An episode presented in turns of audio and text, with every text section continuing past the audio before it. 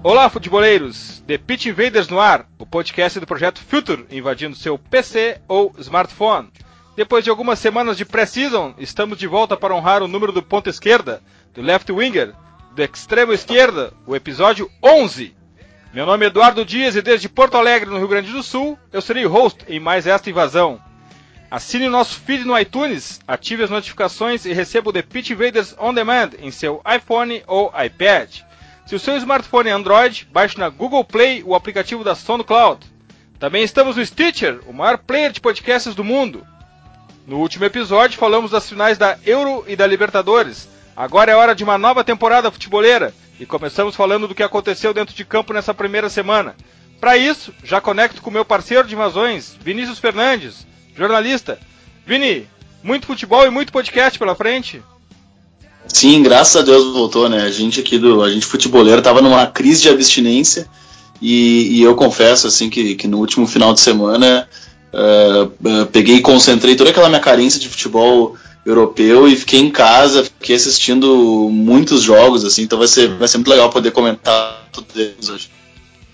Bem, como sempre, nos cercamos dos melhores para a nossa invasão. Hoje conosco, Gabriel Correia, jornalista esportivo da Rádio Grenal e um grande futeboleiro. Seja bem-vindo a essa invasão, Gabriel. Tudo bem, Eduardo? Tudo bem, Alvine, né? Já conhecidos de alguma, alguma data. Obrigado pelo convite aqui para participar com vocês e certamente, ainda mais sobre uma semana, a volta de campeonatos europeus aí, muito bom para os futeboleiros, porque todos nós somos apaixonados pelo futebol, a gente gosta de ficar acompanhando ainda mais essa temporada que tem sido muito movimentada na Europa.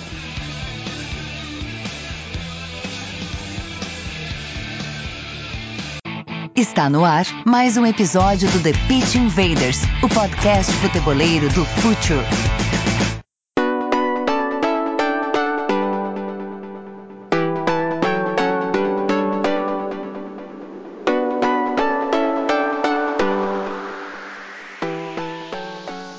Premier League, vamos começar por Manchester City versus Sunderland. Vini, Gabriel, Guardiola debutou na Premier League com uma vitória, mas com uma diferença mínima em cima do Sunderland de David Moyes.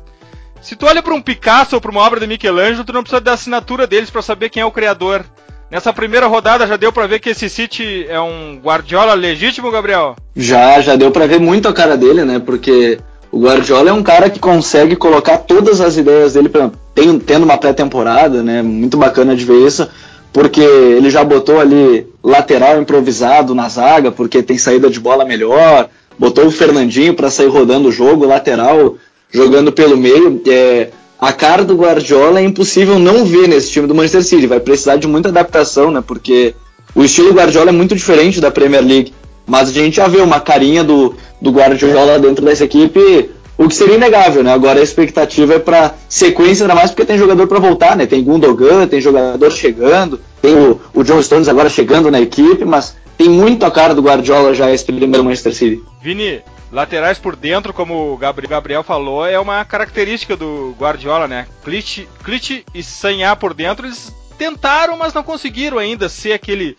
lateral típico do Guardiola jogando efetivamente. Eles não conseguiram ficar muito preso a essa função. Isso só o tempo vai, vai acabar fazendo com que a eficiência uh, apareça. Uh, e Fernandinho, outra questão típica do Guardiola, velha saída lavou o piano, baixou bastante para buscar a bola, né? O, o, Fernandinho, ao que tudo indica, vai ser uma espécie de, de, de líbero uh, na, na, fase de construção ofensiva, né? Uh, desse time que ele afunila muito para os laterais, uh, justamente uh, fazendo trabalho de, de meio-campistas mesmo, né? Porque é muito legal assim, os times do Guardiola, quando o, o jogador está na zona da bola, o lateral ele não se acanha e, e, e, vem participar da construção ofensiva, ele, não fica preso dando, dando amplitude para o lado.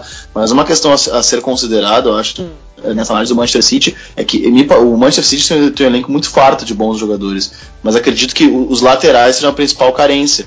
Então, mais o Guardiola sempre trabalhou com, com laterais muito inteligentes, uh, muito ofensivos. Uh, agora ele tem o Sanhal, o Clichy, que são bons laterais, mas, por exemplo, não são o que ele tinha no, no Bayern de Munique e no Barcelona. Uh, então, talvez ele, ele tenha que mudar um pouco. Já dá para ver a cara do Guardiola, isso, isso é bem nítido, porque até a cara do Guardiola é bem marcante. A cara dos times do Guardiola, eles, eles são bem marcantes. Dá pra ver a cara dele. Agora, a busca pela excelência vai ser um trabalho que talvez não, não vá ser tão fácil assim. E esse jogo contra o Sunderland mostrou isso. O Sunderland é um time médio para baixo né, na, na, Premier League, que vem brigando uh, contra o rebaixamento e impôs muita dificuldade no City of Manchester. E, e, e esse, o desafio do Guardiola vai ser conseguir dar esse padrão de excelência, uh, trabalhar esses conceitos que ele sabe aplicar tão bem numa liga muito difícil, muito mais difícil do que a, a Liga Espanhola com o Barcelona e a Liga Alemã com o Bayern. Uma surpresa desse primeiro City do Guardiola já começou no gol, né? O Willy Cabaleiro meu goleiro no FIFA, por sinal. Uh, não só por isso eu prefiro ele ao Joe Hart, mas também porque não só joga melhor com os pés, mas ele, porque ele é mais goleiro que o Joe Hart também, né, Vini? É, o, o Joe Hart fez uma temporada muito ruim no ano passado. Fez uma Eurocopa muito ruim, muito comprometedora. Acho que ele comprometeu seriamente a Inglaterra. A Inglaterra não foi nada por ele, mas ele não passou confiança em nenhum momento. Acho que ele falhou alguns gols decisivos uh, bolas defensáveis. E no ano passado, o único título do, do, do Manchester City na, na temporada uh, se deu graças ao, ao Willi na final contra o Liverpool, porque o Willi uh, pegou pênaltis, enfim. isso, isso talvez explicaria a titularidade dele. Mas, ao que parece, pelo que a gente lê de notícias da Inglaterra, de Manchester, há uma certa desavença do, do, do, do Guardiola com o Joey Hart. não sei se o Joey Hart tá, tá, tá tão aberto uh, para aceitar o estilo de jogo do Guardiola, enfim. E se fala que, que o Guardiola já pensa numa outra alternativa de gol, de ir ao mercado para buscar um goleiro. E esse goleiro poderia ser o Ter Stegen do Barcelona, que, é, que a gente conhece. No Barcelona ele faz um revezamento, ou, ou, ou, ou Bravo, na verdade. O primeiro se especulou muito o Ter Stegen e, e, agora especula o Bravo, que são goleiros que sabem sair jogando, né, saem bem com os pés e, e tem uma qualidade já, já, já notada. Né? É sempre que Guardiola falar, falar em mercado, sempre vai se olhar primeiro para o Barcelona, né? É, o, o, central Stones é o central que o Guardiola precisa? Eu tô achando esse cara meio overrated. Na verdade não, né? Eu não acho, pelo menos, eu não considero. Acho o Guardiola, se o Guardiola estivesse treinando outros times, Uh, não sei se o Stones seria, seria um pedido dele. Stones ele, ele, tem uma saída segura, mas ele, ele, ele, é um cara que a principal qualidade do Stones é a imposição física, né? E, e, essa não é bem uma característica dos defensores de um Guardiola. Mas a gente também não pode esquecer que, que, que o Guardiola jogou com, com o Boateng, que o Boateng evoluiu muito com o Guardiola. O Stones é um zagueiro jovem e, e ele tem muita qualidade, né? É um zagueiro que tem certa explosão, ele é muito físico. Acho que, que, enfim, como eu comentei, ele tem uma saída segura. Acho que se aprimorar um pouco a condução de bola dele, de repente ele pode ser uma, uma, uma, boa arma. Acho que o Manchester City não precisa procurar zagueiros no mercado, até porque ele tem o Stones, um bom zagueiro, tem o Company também que está lesionado, que para mim é um, é um, senhor defensor. Gabriel, Arsenal e Liverpool. Felipe Coutinho, sem dúvida, foi o MVP dessa rodada. Ah, sem dúvida. O, o Coutinho tá nas mãos do Klopp e me parece que ele tem muito potencial para crescer ainda mais, né? Porque ele já foi bem na reta final da temporada passada, já vem bem há bastante tempo. Só que agora, do lado dele, eu vejo um cara que pode potencializar ainda mais as virtudes do Coutinho, que é o Sadio Mané, vindo do Southampton, que pode ser um grande diferencial para um contra um desse time do Klopp na velocidade. Eu acho que o Coutinho ele já é muito bom no um contra um, ele já tem qualidade de drible, de, de passe, mas o Mané pode ser um cara que vai potencializar esse time do Liverpool do Klopp, porque ele gosta de um time intenso, né?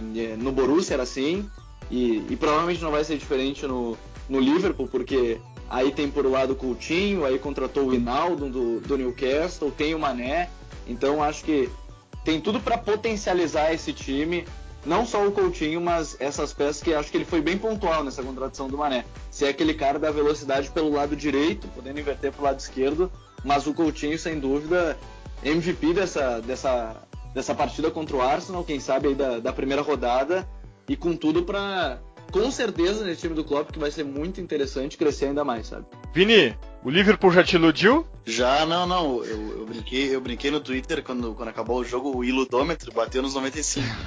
é, foi uma. Não, foi, foi um partida, foi um segundo tempo, um senhor segundo tempo, na verdade. Primeiro tempo o Liverpool teve muitos problemas principalmente na fase defensiva. Acho que o Klopp vai ter que rever algumas escolhas dele, principalmente com relação à lateral esquerda. Acho que acho que a venda do Flanagan foi equivocada. Acho que o Liverpool tem um problema naquele setor, muito inseguro. O Alberto Moreno ele, ele, ele faz o pênalti, o Mignolet defende. uh, e depois no, no, no lance seguinte, numa saída normal de jogo, ele, ele avança com muita velocidade, parecendo não, não tá conseguindo ler direito a jogada. E, e daí o, o não, não, me recordo agora uh, qual jogador, acho que o Lalana perde a bola no meio campo e há um buraco ali, uma, uma avenida atrás dele, enfim.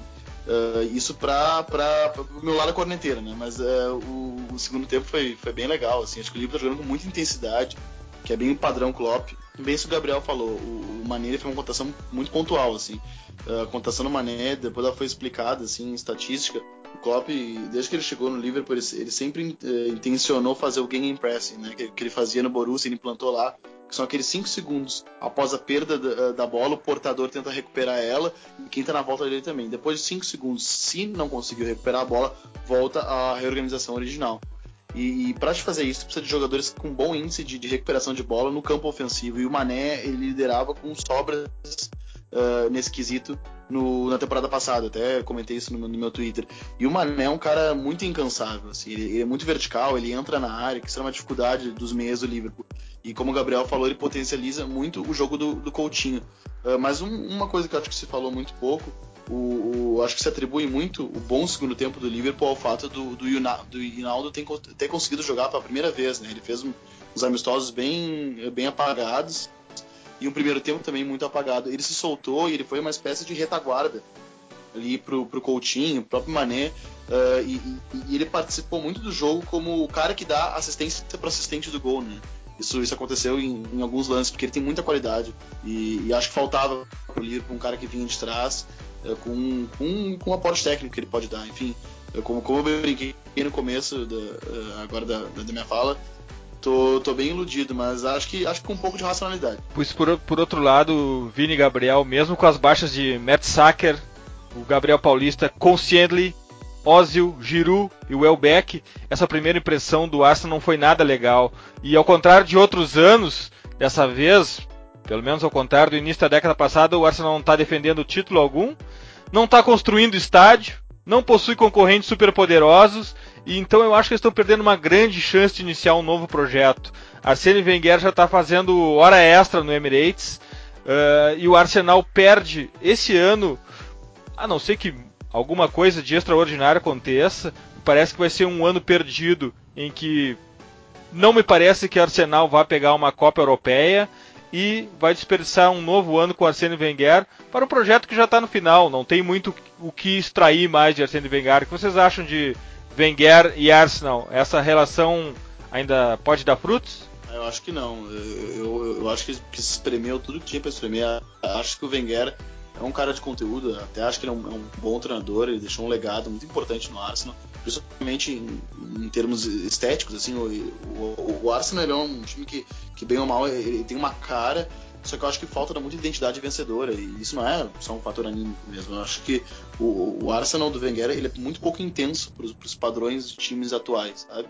E, e, e, e isso provou por muito tempo dizer, ah, mas o problema é que uh, falta ambição na janela de transferências. Pô, o, o, nas últimas duas janelas foi contratado o Ozil, depois Alex Sanches, o Chaka nessa. Então o Arsenal ele tem um elenco para brigar e para conseguir produzir muito mais do que ele produz hoje. Mas nessa primeira rodada, que foi muito contestada pela imprensa inglesa, principalmente, principalmente a Londrina, uh, foram as escolhas do, do, Wenger, né? Ninguém entendeu direito ele deixar o Casola no banco, por exemplo. O Casola entrou e claramente mudou o jogo. Uh, deixar o Chamberlain no banco também.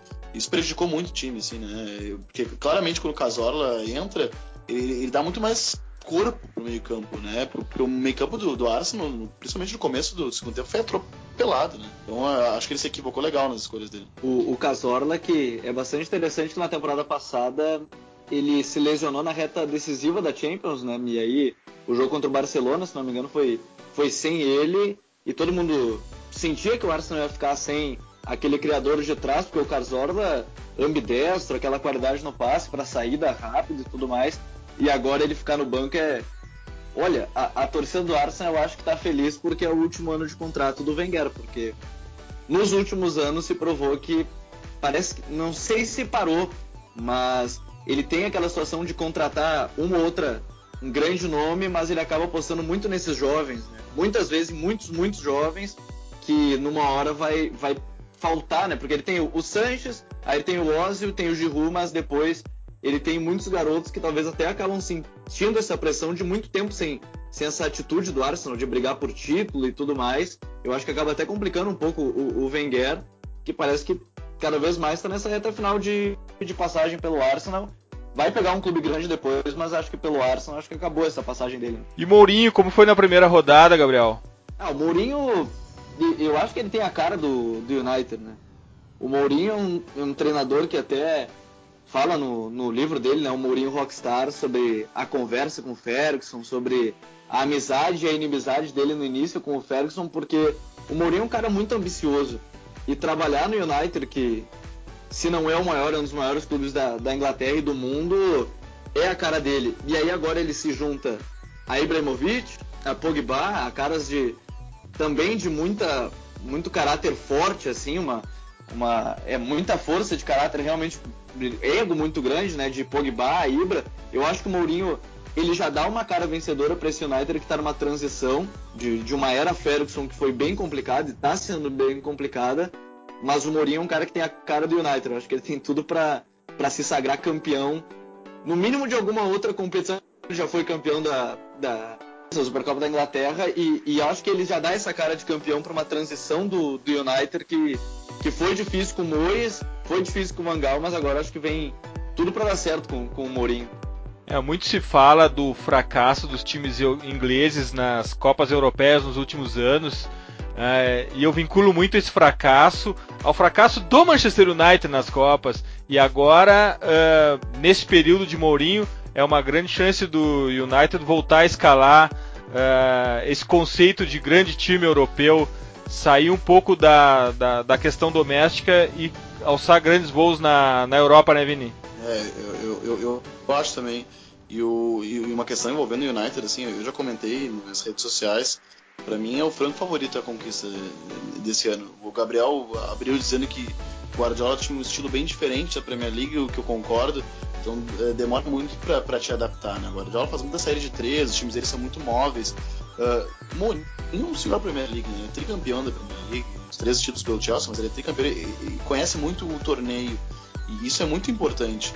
E ele conta com grandes jogadores. Ele conta com o Ibrahimovic, uh, com Pogba, que, que o, Van, o Van Gaal não, não, não tinha jogadores. Uh, talvez tomou muito embora né, o Van Gaal talvez tivesse o Ibrahimovic e o Pogba, não sei nem se escalaria ele, né? enfim. Mas o, o, o, Manchester United tem, tem muita cara de time que vai dar certo rápido. Assim.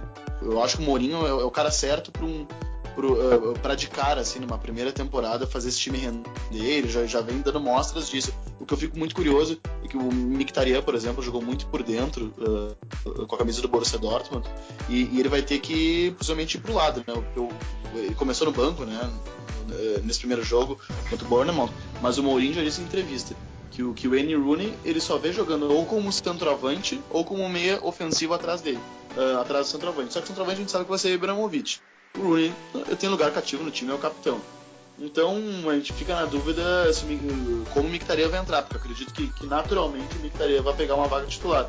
E ainda tem, e ainda tem a chegada do Pogba, muito se diz também que faltava um box to box de conteúdo, um cara ali coxudo para uh, um cara que entrasse na área, fizesse gols, enfim. E esse cara é o Pogba, né? Então, para mim, o Manchester United tá com toda a cara de campeão. Outro grande destaque dessa primeira semana de temporada europeia foi a Supercopa da Espanha, né? Esse podcast é fã de São Paulo, é fãzaço do Sevilha. Eu acho que a gente nunca fez um podcast sem mencionar o Sevilha aqui. Muito pelo trabalho de Monk. E na primeira vez que esse combo perfeito se junta, nos vemos obrigados a falar de Lionel Messi. Mais uma vez o Messi reinventa, sai da extrema direita, ao menos nesse jogo foi um 10 clássico. Um clássico, mas um clássico repaginado, um clássico que joga 3 quartos do campo, intenso, se reinventou e é um cara que faz o esporte evoluir. É um Stephen Curry dos Golden State Warriors, vocês que são fãs do, da NBA aí. É um novo Leonel Messi ou é um Leonel Messi que apareceu assim só nesse jogo, Gabriel? Eu acho que a grande qualidade do Messi é, é inegável a qualidade dele, mas enfim, o poder de reinvenção dele é muito grande, né? Porque ele começa na ponta direita na, na, na sua carreira com o Raikar, vai para falso 9 com, com o Guardiola e com o Luiz Henrique ele começa de falso 9, vai mal, assim como ele foi com o Tata Martino, é reinventado na ponta direita, mas diferente. O, o Messi, é, eu li nas redes sociais, a gente acompanha o pessoal comentando, é muito interessante que ele, digamos assim, muitas vezes ele é um quarterback, ou, ou Stephen Curry, digamos, ele é um quarterback muitas vezes da NFL, porque o Messi ele é muito bom no drible, no passe e na finalização. Só que cada vez mais ele está se mostrando mais afinco do, do, passe do que da própria finalização e do drible. Ele é um cara que consegue dar um lançamento de 50 metros no pé do atacante. E isso já se via antes, só que antes o ataque dele era Alexis Sanches e Pedro. Nada contra o Alex Sanches e contra o Pedro, mas é que agora é Neymar e Soares. Então agora a chance de conversão é muito maior e até se torna mais claro esse, esse elogio para as assistências dele. Mas cada ano a gente vê um novo Messi e que mesmo assim, por exemplo, a gente fala, ele caminha em campo muitas vezes. Muitas vezes tu olha pro Messi, ele tá caminhando porque parece que ele tá antevendo a jogada, não sei, mas ele nunca tá sempre correndo. No jogo contra o Arsenal na Liga dos Campeões passada, eu lembro que ele foi o jogador que menos correu na partida. Ele correu menos que o Stegen, que foi o goleiro do Barcelona. Ele caminhou menos campo do que o Stegen, fez dois gols desse jogo. Então é muito interessante isso que ele caminhando, entre aspas, consegue ser decisivo e se reinventar, né? Nesse jeito de jogar dele. Vini, uh, na temporada passada, Arda Turan jogou muitos, muito poucos minutos, né? Isso foi até uma decepção para mim que esperava ver mais uh, dele em campo. Uh, mas pelo menos nessa Supercopa ele foi o substituto à altura de Neymar, né? É, o, o, o Arda tem muita qualidade, né? E, e, e ele é um cara muito versátil. Lógico que ele, ele, ele, é um cara de característica bem diferente do, do, Neymar. Mas no ano passado, o Luiz Henrique encontrou muitos problemas para substituir né, o trio. E, e acho que, que, que o Aratura se mostrou um, um, substituto à altura do, do, Neymar porque ele fez um, ele, fez um bom jogo, né? Enfim. Uh, mas eu, eu, ainda vejo no Barcelona a, a necessidade de, de, de repor eh, de, de contratar, eh, de repente, se não achar nas canteiras, principalmente, né, que acredito que seja difícil. Guardiola tinha, tinha muita capacidade de, de buscar na, nas canteiras soluções, mas, enfim, se a safra não for tão boa, de buscar daqui a pouco um, um cara capaz de jogar numa das três funções do ataque, porque o Barcelona se ressentiu muito disso na temporada passada, na minha opinião. E até se fala né, que o Barcelona tá, tá atrás do Lua. Mas o Arda, sem, sem sombra de dúvidas, ele é um bom substituto para qualquer jogador ali do, do meio para frente. Ele é muito versátil, é um cara muito inteligente, tem, tem muito recurso. Gabriel, tu é um pitch invader, tu vai fazer parte de muitos podcasts aqui, a gente ainda vai desconstruir o Sevilha do Sampaoli, mas Ganso, Ganso na Europa, que, que tu espera do Ganso jogando na Europa? Eu acho que o Ganso ele vai demorar um pouco para se adaptar, porque o Sampaoli mesmo falou né, que ele quer uma, uma função bem diferente. No jogo contra o Barcelona, ele, ele jogou do lado do Craneviter, fazendo o início das jogadas. Era uma espécie, digamos assim, de segundo volante, que era o Ganso. E que muita gente pedia aqui no Brasil. Eu gostaria de ver ele já aqui no Brasil assim. É, se eu não me engano, o Murici Ramalho falou também assim. O Sidorf muitas vezes citou essa parte, porque o Ganso ele é muito inteligente. A qualidade do passe dele é muito boa. E, e muita gente fala da falta de intensidade dele, mas no São Paulo, por exemplo, ele até tinha um índice de desarmes é, para um cara como o Ganso razoável. Pode ser que com o São Paulo ele tenha, necessite um pouco mais de intensidade, mas eu também, quem sabe o Ganso não pode ser o, o Valdívia do São Paulo, né? Aquele cara menos intenso para a seleção chilena, mas o cara que constrói o jogo, que arma uh, as partidas, porque esse Sevilha já tem a cara do São Paulo pressão alta, é, três, quatro jogadores fazendo aquela pressão na saída de bola, como fizeram com o Barcelona, deram dificuldade com o Barcelona. E o Ganso, eu acho que ele é peça fundamental disso para construir o jogo de trás, principalmente quando você viria jogar contra times menores. Porque é o problema, digamos assim, do Campeonato Espanhol. Por exemplo, o Atlético de Madrid joga contra Barcelona e Real marcando atrás porque é natural. E aí contra time grande, é, contra time menor se complica. O Sevilla eu acho que pode ser a mesma coisa. E eu acho que o Ganso entra muito nisso. Mas não sei se vai ser na primeira temporada. Tem que dar um pouco de tempo para ele se adaptar a, a, essa nova função. Mas eu espero muito do Ganso. Eu espero muito mesmo do Ganso como, como esse jogador de Sevilha que tem tudo para ser também, para mim, eu acho que um dos grandes destaques. Quem sabe até desbancando o Atlético de Madrid nessa temporada. Vini, o Gabriel falou em Ganso como Valdívia. Eu já ouvi também falar, fazer a figura de linguagem do Ganso como Pirlo. Já temos o No Pirlo, No Pare. Teremos algum dia o No Ganso, No Pare? Ah, é, é, é, sempre cedo falar, mas eu, eu, eu, torço bastante pelo sucesso do Ganso, porque ele é um cara com muito recurso técnico. Ele é um cara muito inteligente com a bola nos pés, então é um cara que ganhando uh, uh, senso coletivo e intensidade, aumentando um pouco o raio de atuação dele, Acho que o futebol brasileiro tem muito a ganhar, né? a seleção brasileira tem muito a ganhar. E, e a gente, como apreciador do futebol, eu, eu, tô, eu, fiquei muito feliz quando foi pro Sevilha para jogar com o Sampaoli, porque o Sampaoli é um, é um baita treinador. Ele, como o Gabriel disse, ele já começou a, a dar a cara dele. Achei as contratações que ele fez maravilhosas. Acho que foi um dos times europeus que melhor se movimentou no mercado. E, e, e o legal é a racionalidade do, do Monte quando foi perguntado por que contratou o Ganso, que é muito legal pra gente, principalmente porque no Brasil a, a, gente não vê contratações em função de um modelo de jogo. E lá pra eles é, é, é muito simples, né? Eles perguntaram pro Monte, mas por que o ganso e tal? Ele falou assim: não, meu treinador quer a posse da bola, eu contratei um cara que vai, vai oferecer isso a ele. É, enfim, é, parece muito lógico, mas nessa lógica não, não se aplica no, no, Brasil, por exemplo. Né? Uh, mas deu para ver bastante a cara do, do, do, do time do São Paulo já, num, 3-4-3, é, jogadores muito intensos na frente. Acho que um cara que se fala, se fala, muito pouco, um outro brasileiro que acho que vai ganhar muito uh, uh, com a chegada do São Paulo, que já, vinha, já jogou, jogou muito bem no ano passado, é o Mariano.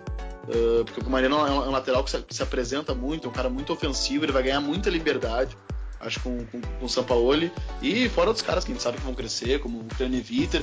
Ah, gosto do Iborra como um líbero, como um zagueiro, porque ele é muito alto, ele tem 1,95m e sai bem. Mercado jogando pela esquerda, para mim foi perfeito, porque é, é bem aquela coisa, um, é um lateral uh, defensivo. Então o que ele fez? Ele colocou uma linha de três, é, é perfeito jogar ali. Sarabia foi ótimo, o Vasquez também. Enfim, é um, é um time muito bom que eu espero acompanhar de perto assim nessa temporada. Outro destaque da semana, Supercopa da Alemanha. Como foi o primeiro Bayern de Ancelotti, Vini? Não, o, o, o, primeiro Bayern do Ancelotti foi o primeiro Bayern com menos posse de bola do adversário, uh, acho que nos últimos três anos, se não me recordo. Porque com o Guardiola ele sempre teve mais posse de bola. Isso tu, tu vê nitidamente a mudança de um modelo de jogo, né? É brusco, assim. E o que é muito legal, que são dois modelos de jogo uh, uh, diferente, diferentes, mas mu muito exitosos. Né? O, o, o propõe um novo jogo, mas o Ancelotti é, é, é mestre em jogo reativo, jogo, jogo, posicional. Ele é muito bom. Acho, aliás, eu, eu gosto muito do Ancelotti, na verdade, é, é a capacidade de adaptação dele. Ele se adapta bem a qualquer elenco que ele vê pela frente. Eu acho ele um mestre, acho até que se, se vangloria pouco ele. Para mim, para mim, ele sempre foi um treinador top. Ele tá, é um, é um, é um caso muito raro de um treinador que está no, tá no topo, assim, para mim, há mais de 10 anos, está sempre se atualizando, tu, tu, sempre vê novidades nos times dele e é muito legal. O Bayern, por exemplo, eh, dele ele havia trabalhado há menos de um mês no Bayern ali. O Bayern foi pegar o Borussia no Signal Iduna Park, um bom Borussia, um pouco desfalcado, enfim, mas um, um Borussia do Thomas Tuchel, que eu acho que é um baita treinador também. E eu esperava uma vitória do, do Borussia e o, ba e o Bayern foi daquele jeito. O daquele Ancelotti se defendeu bem, se eu não me engano, teve seis ou sete chutes a gol, ganhou um jogo de, de 2 a 0 O Borussia finalizou acho que umas 20 vezes, enfim. O Borussia é um time um pouco de formação também, assim como o Sevilla fez um mercado muito bom, muito atrativo, mas estava, por exemplo, tava com o Götze no banco. Acho que com, o Götze voltando, enfim, voltando a se entrosar com, com, com, com o elenco, uh, acho que o time tem, tem, tem muito a crescer também, com, com o Dembele também crescendo muito, mas o que, que me chamou a atenção mesmo nesse primeiro jogo foi a, a maturidade do, do Bayern do Ancelotti. Esse, entrar... esse Bayern até junto com o que o Vini fala, tem uma linha de defesa que tem tudo para ser a melhor da Europa, quase que com o pé nas costas, né? Porque vai ter Neuer, Lan, Boateng, Hummels e Alaba. E o Ancelotti sabe armar uma linha de quatro, por exemplo, bem decente, digamos assim. É. E com esses não, não, nomes... Não, não, não vai passar nem ar numa defesa dessa, não. Não tem dúvida, porque aí depois ele tem Xabi Alonso, tem Douglas Costa, enfim. Mas essa linha de defesa me parece que. Vamos ver quantos gols vai sofrer na Bundesliga, por exemplo. A aposta é menos de 10, se duvidar. Eu vou dizer para vocês que, sem entrar em juízo de valor se Ancelotti ou Guardiola são um é melhor que o outro ou não, uh, eu acho que Ancelotti é muito mais coerente com a cultura do Bayern do que propriamente Guardiola, que teve que mudar muito a cultura e sofreu até muita contestação por isso. Uh, eu acho que Ancelotti vai ser mais tranquilo na questão de adaptação, ele vai ser mais aceito. Eu acho que eles são é mais co coerente, isso vai facilitar o trabalho. Outro destaque, fase preliminar da Champions. Tite e Steaua Bucareste, 24 chutes a gols, 5 gols, 2 pênaltis errados. Teve nem graça, né? Não, não teve nem graça. E a gente já, esperava, já imaginava que não teria graça. Uh, esse jogo foi. Esse era o jogo do Guardiolato, aquele, né? era o jogo do, do, da goleada mesmo. Uh, muita gente não, não, não, esperava tanta naturalidade, assim. Mas era um adversário claramente frágil, assim, né? O, o Steaua tinha muito Uh, tinha muito pouco a, a, oferecer de perigo para o Manchester City, uh, mas o que foi muito legal é que o Guardiola pôde fazer alguns testes, mas ele, ele mostrou que ele está muito uh, disposto a, a, fixar, pelo menos inicialmente, o time com algumas peças. Assim, ele, ele, acho que ele vai insistir nesse ataque, acho que ele vai insistir com, com o Davi Silva por dentro. Enfim, ele, ele, ele mostra algumas predileções que, de início, aparentemente, ele não, ele não vai abrir mão. Eu tenho curiosidade para ver com o Gundogan, que o, o que o Vini falou é muito interessante. Né? O Davi Silva por dentro, ele tem muita qualidade. O, o Davi Silva ele tem qualidade de infiltração, ele entra na área, ele sabe é, virar o jogo com qualidade, ele sabe dominar com qualidade. E eu não sei também se o Guardiola não pode apostar no Fernandinho jogando na zaga, porque ele já testou na pré-temporada e eu não duvidaria dele colocar, digamos assim, fazer outro volante zagueiro como ele fez com o Mascherano. Porque ele tem o Stones, ele tem o Company, tem o Mangalá, tem, tem o Otamendi, mas não sei, talvez ele prefira um volante que saiba sair jogando melhor. Mas eu tenho muita curiosidade até porque vai vir o Gundogan, né, que já fechou, tem que, tem que se recuperar de lesão. E para saída de bola, eu vejo o Gundogan como esse cara no time do Guardiola, não o Fernandinho. E ele gostou do Fernandinho, né, pelo menos nos primeiros treinos e nesses primeiros jogos pelo Guardiola e pelo que ele tem falado né, na imprensa inglesa. Sim, não, ele, ele, já disse já em declarações que ele gosta muito do Fernandinho, acho que o Fernandinho é um cara que vai ganhar bastante espaço com ele mesmo. E acho que alguns zagueiros que tu citaste agora vão começar a perder espaço. Eu posso citar o Mangalá, que foi uma rotação muito cara, né? Se investiu muito nele e não se comprovou, e talvez até o Otamendi. Porque eh, são, eh, são quatro zagueiros e quatro zagueiros muito caros. Né? O Company, o Stones, o Otamendi e o Mangalá. E esses três últimos que eu citei, o, o, o City gastou um caminhão de dinheiro. E eu não imagino uh, desses quatro, assim, sei lá, três deles jogando muito, ganhando muitos minutos, assim, enfim. Bom, essa foi só a primeira semana, a gente ainda vai falar muito de futebol durante todos os próximos episódios do podcast, mas também nessa semana a gente colocou na nossa fanpage da Future uma lista de técnicos e clubes que a gente precisa seguir nessa temporada para aprender sobre futebol. E eu vou reproduzir aqui para vocês a lista. PSG, Unai Emery, Sevilha, Sampaoli, Granada, Paco Remes, Manchester City, Guardiola, Liverpool, Klopp, Borussia Dortmund, Tuchel, West Ham, Bilic, Chelsea, Conte, Bayern, Ancelotti e Tottenham, Pochettino. Essa é uma bela lista, a gente tem muito a aprender com esses caras, né, Gabriel? É, eu, eu sou suspeito, por exemplo, falar do Paco Rames, porque eu sou muito fã dele, porque ele é um cara que mantém o estilo dele, ele manteve no Raio Valecano e agora vai pro Granada. Eu gosto muito de ver os times do Paco porque ele é assim, não é louco, talvez até seja um pouco porque ele joga nos times que ele joga por treina times que lutam contra rebaixamento e mesmo assim gosta de jogar na frente. Na temporada passada saiu na frente, inclusive contra o Barcelona no Camp Nou. Eu acho muito interessante e um cara que eu quero ver na Premier League até nem é tão falado, mas eu acho que tem tudo para ser um cara que vai é, surpreender positivamente, que é o Conte no Chelsea. Ele já fez uma coisa interessante no último jogo, que foi botar o Oscar mais recuado. Ele deixou o Fábricas no banco e botou o Oscar um pouco mais recuado. Eu achei muito interessante isso, porque o Oscar também é muito inteligente, jogador muito tático. E eu tenho curiosidade para ver para ver o Antônio Conte com essa linha de três na Premier League que da última vez que eu me lembro, acho que foi o Liverpool que fez. E eu não vou me lembrar se o técnico não era o Brandon Rodgers mas não deu certo. Agora eu quero ver com o Conte. É, o, o Van Gaal, quando começou no United, ele, ele escalou uma linha de três também, mas para mim, nenhum cara monta 3-5-2, assim, é, linha de três atrás com tanta primazia quanto o Antônio Conte. É muito legal e o que ele fazia no Juventus era muito bacana, que ele jogava com uma linha de três, mas às vezes o, o lateral dele fazia a, a, famosa basculação, que eles chamam, né, no, no setor da bola, e, e daí o, o, o, outro lateral, lateral oposto, virava um, um meia, e às vezes marcavam em duas linhas de quatro. Então, eu acho o Conte um, um, cara muito subestimado também. O Conte é um cara muito inteligente, ele é muito mais do que um técnico defensivo, como, como, se pintou principalmente nessa Eurocopa, porque a Itália dele defendia melhor do que atacava, até porque tinha eh, opções de, de, de não tão boa qualidade no ataque. Mas o Conte é um cara muito inteligente. O, o Pirlo já disse uma vez já que não, um gênio louco. Uma vez o Pirlo definiu algo assim, não lembro exatamente o que ele falou, mas que ele é um cara de muito conteúdo. E, e eu acho que ele tem um material humano interessante no Chelsea para trabalhar. E aposto, aposto bastante nesse Chelsea, Chelsea. Não sei se vai brigar por título agora na, primeira temporada dele, mas por Champions League briga. Conte é o Catenaccio na Premier League.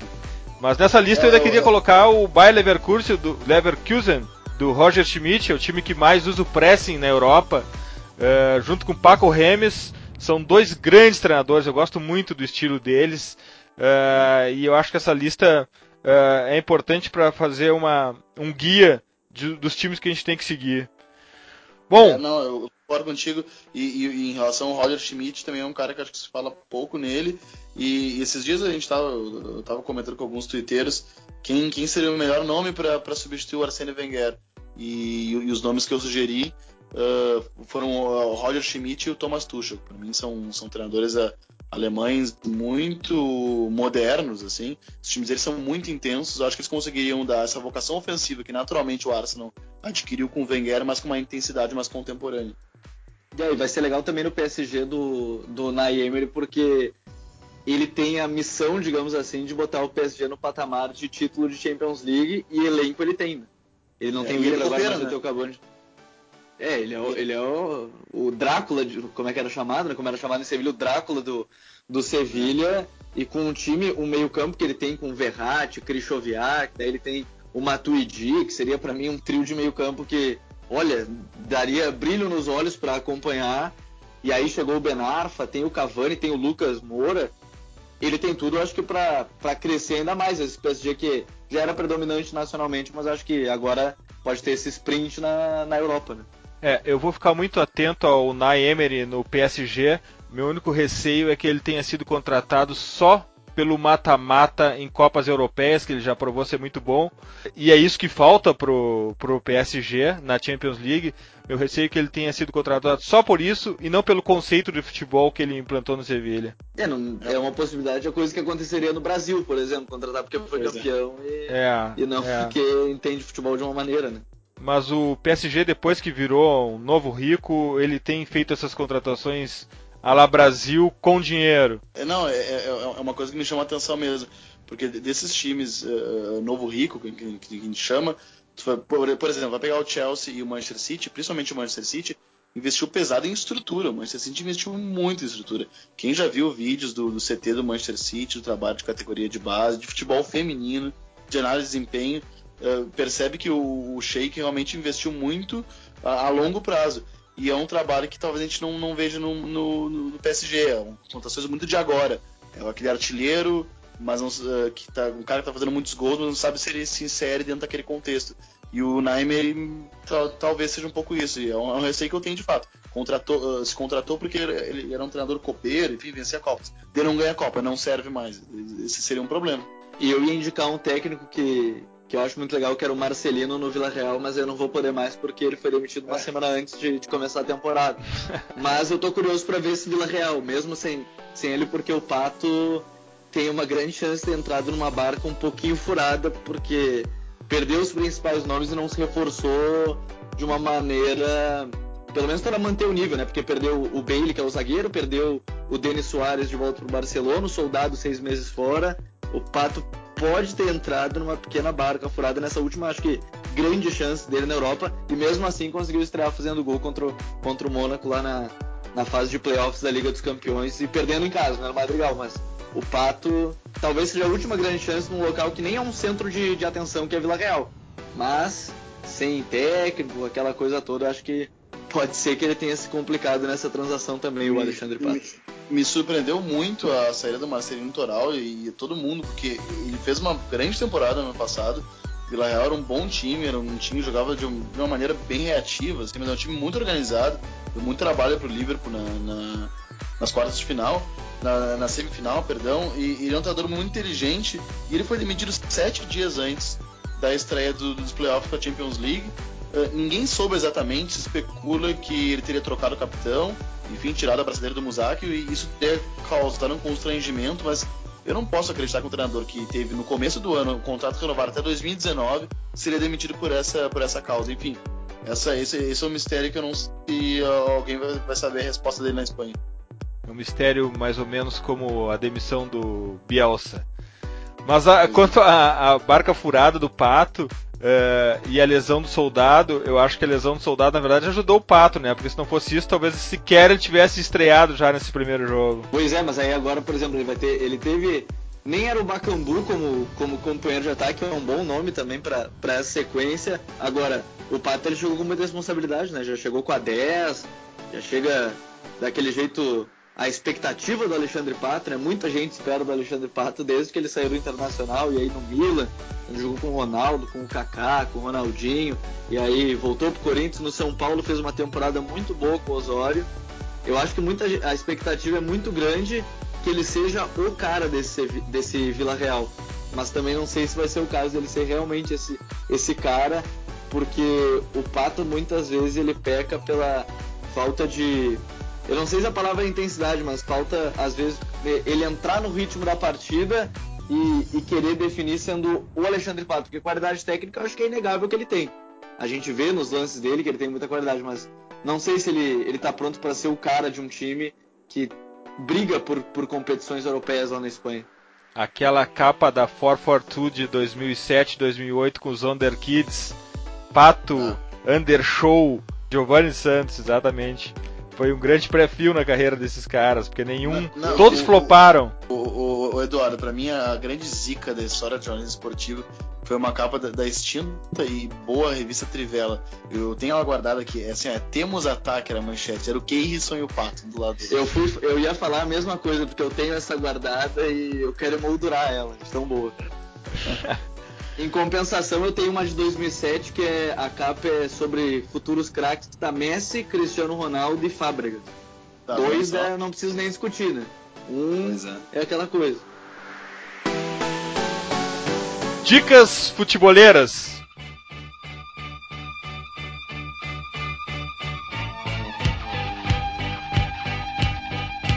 Bem, eu viajo muito por conta da minha profissão, vou muito a São Paulo. Nessa minha última ida, conheci a loja Atrox Casual Club. É futebol culture puro.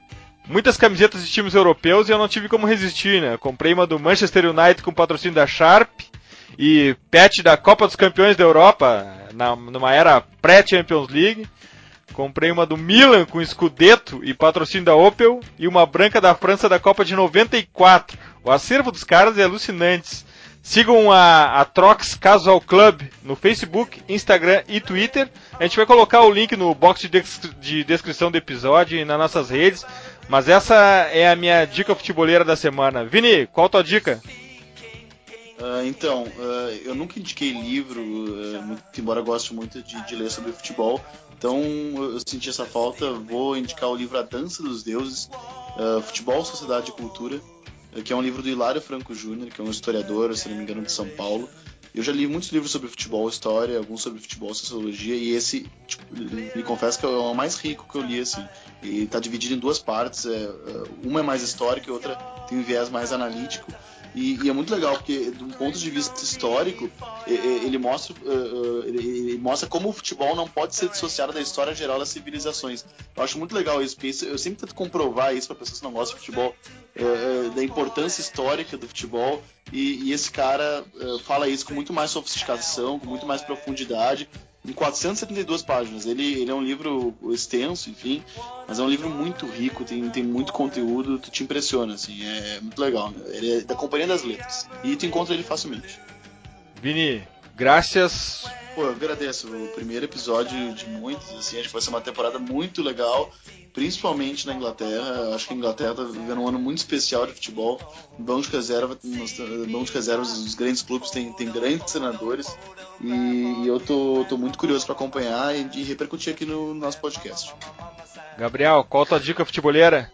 A minha dica fica por conta do, de um canal da Movistar, né, que é um canal espanhol, que é o El Dia Después, que eles fazem realmente vídeos, é, frames de 2, 3 minutos, curtos no YouTube, também no Twitter, sobre o dia depois do, dos jogos. E, e, a gente dá o um exemplo, por exemplo, teve o clássico Real Madrid-Barcelona com vitória do Real, como é que foram as reações na expulsão do Sérgio Ramos, ele sempre mostra o fora de campo.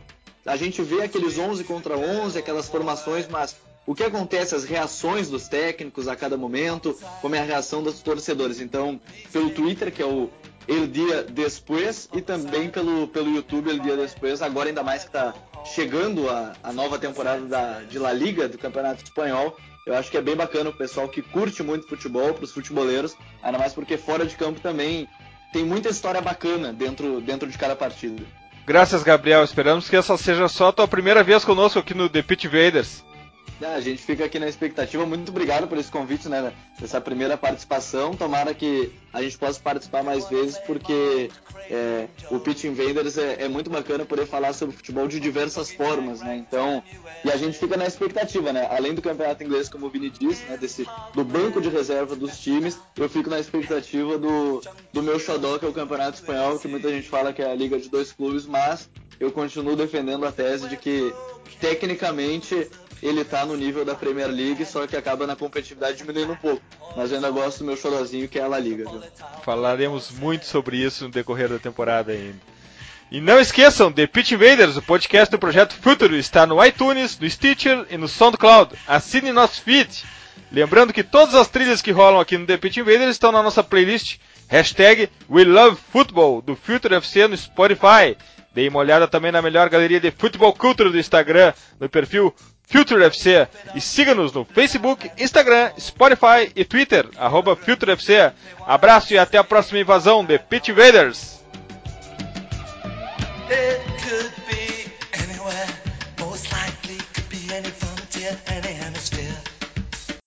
Você ouviu The Pitch Invaders.